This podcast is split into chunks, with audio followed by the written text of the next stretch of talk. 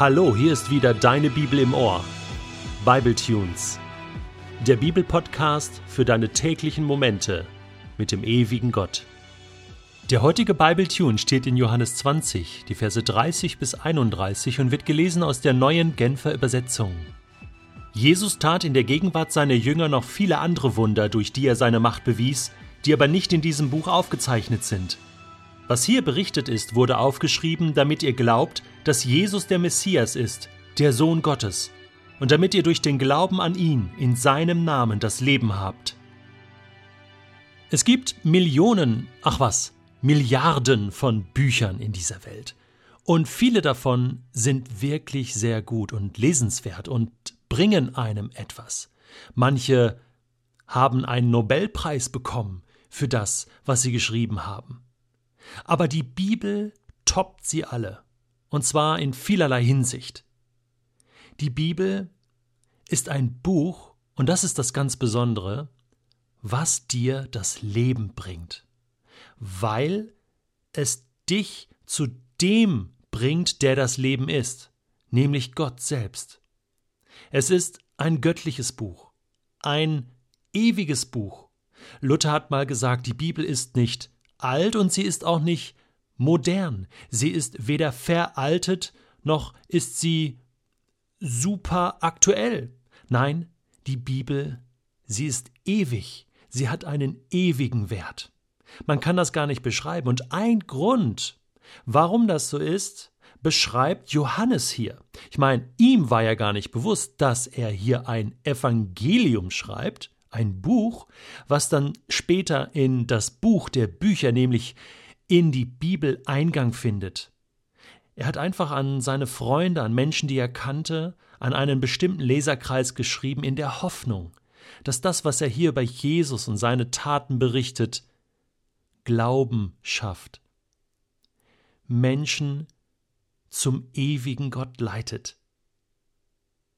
Er hatte eine dreifache Hoffnung mit diesem Buch verknüpft. Er sagt, was hier berichtet ist, wurde aufgeschrieben, damit ihr glaubt, dass Jesus der Messias ist, der versprochene Retter, dass er der Sohn Gottes ist, das ist das Zweite, ein Sohn von Gott, Gott selbst, und damit ihr dann dadurch, durch den Glauben an ihn, das Leben habt. Ewiges Leben. Wir haben schon darüber gesprochen, was darunter zu verstehen ist. Nicht einfach ein Leben, was nie aufhört, das auch. Es ist ein Leben in höchster Qualität, ein Leben mit Gott, was schon jetzt hier beginnen kann. Und weil das so ist, weil diese Berichte von Gott, von Jesus, von der Geschichte Gottes mit den Menschen so wichtig sind, haben Bibelübersetzer sich dran gemacht, über Jahrhunderte schon, die Bibel in allen Sprachen, die es auf dieser Welt gibt, zu übersetzen. Bekannt sind die Wycliffe Bibelübersetzer. Und es gibt die Bibel schon in über 2500 Sprachen. Kein Buch in dieser Welt wurde jemals und wird jemals in so vielen Sprachen übersetzt. Man nimmt sogar an, dass gewisse Teile der Bibel, oder man, man weiß das, bis zu 2900 Sprachen erreicht. Es gibt ja gewisse Stammessprachen, ja, die, die gibt es nur für ein paar Menschen, ja, ein gewisser Dialekt, eine gewisse Sprache und da kann man nicht gleich die ganze Bibel übersetzen und so fängt man meistens, und das ist jetzt interessant, mit dem Johannesevangelium an oder mit Teilen des Johannesevangeliums. Die übersetzt man dann in die jeweilige Sprache. Warum? Weil ja, das Johannesevangelium einfach gut ist. Es ist eine, eine tolle Zusammenfassung von dem, was Jesus getan hat. Und es ist in einem einfachen Griechisch geschrieben. Johannes war äh, nicht einfach in dem Sinn, dass er äh, so ein bisschen minder bemittelt war. Nein, nein, er hat komplizierte Dinge einfach, schlicht und einfach ausgedrückt in einer einfachen Sprache, so dass jeder das verstehen konnte, wie Jesus auch gesprochen hat. Sein Griechisch ist einfach und somit auch einfach zu übersetzen. Ne? Kurze Sätze, nicht so verschachtelt wie bei Paulus, nicht so kompliziert. Einfach so, ne? Gott ist Liebe, Gott ist Licht, glaub an ihn, du hast ewiges Leben. Das sind Sätze, die sind einfach zu verstehen, einfach zu übersetzen. Ich habe mal von einer ganz krassen Story gehört. Und ich meine, das war im Rahmen der Wycliffe Bibelübersetzer. Äh, die waren in einem Stammesgebiet, wo sie dann auch eine neue Sprache entdeckt haben und dann haben sie Teile des Johannesevangeliums übersetzt. Und, und dann kamen sie zu dem Vers, wo Johannes der Täufer sagt, siehe, das ist das Lamm Gottes, was die Sünde der Welt trägt. Und sie konnten diesen Vers nicht richtig übersetzen. Warum? Ja, ganz einfach, weil es in dieser Sprache kein Wort für das Wort Lamm gab. Die Menschen kannten das Tier und das Wort Lamm nicht. Es gab kein Lamm dort, keine Lämmer, keine Schafe. Ja, wie auch immer. Jetzt musste man einen neuen Begriff finden. Dann hat man sie gefragt, so, was sind denn hier bei euch äh, wichtige Tiere?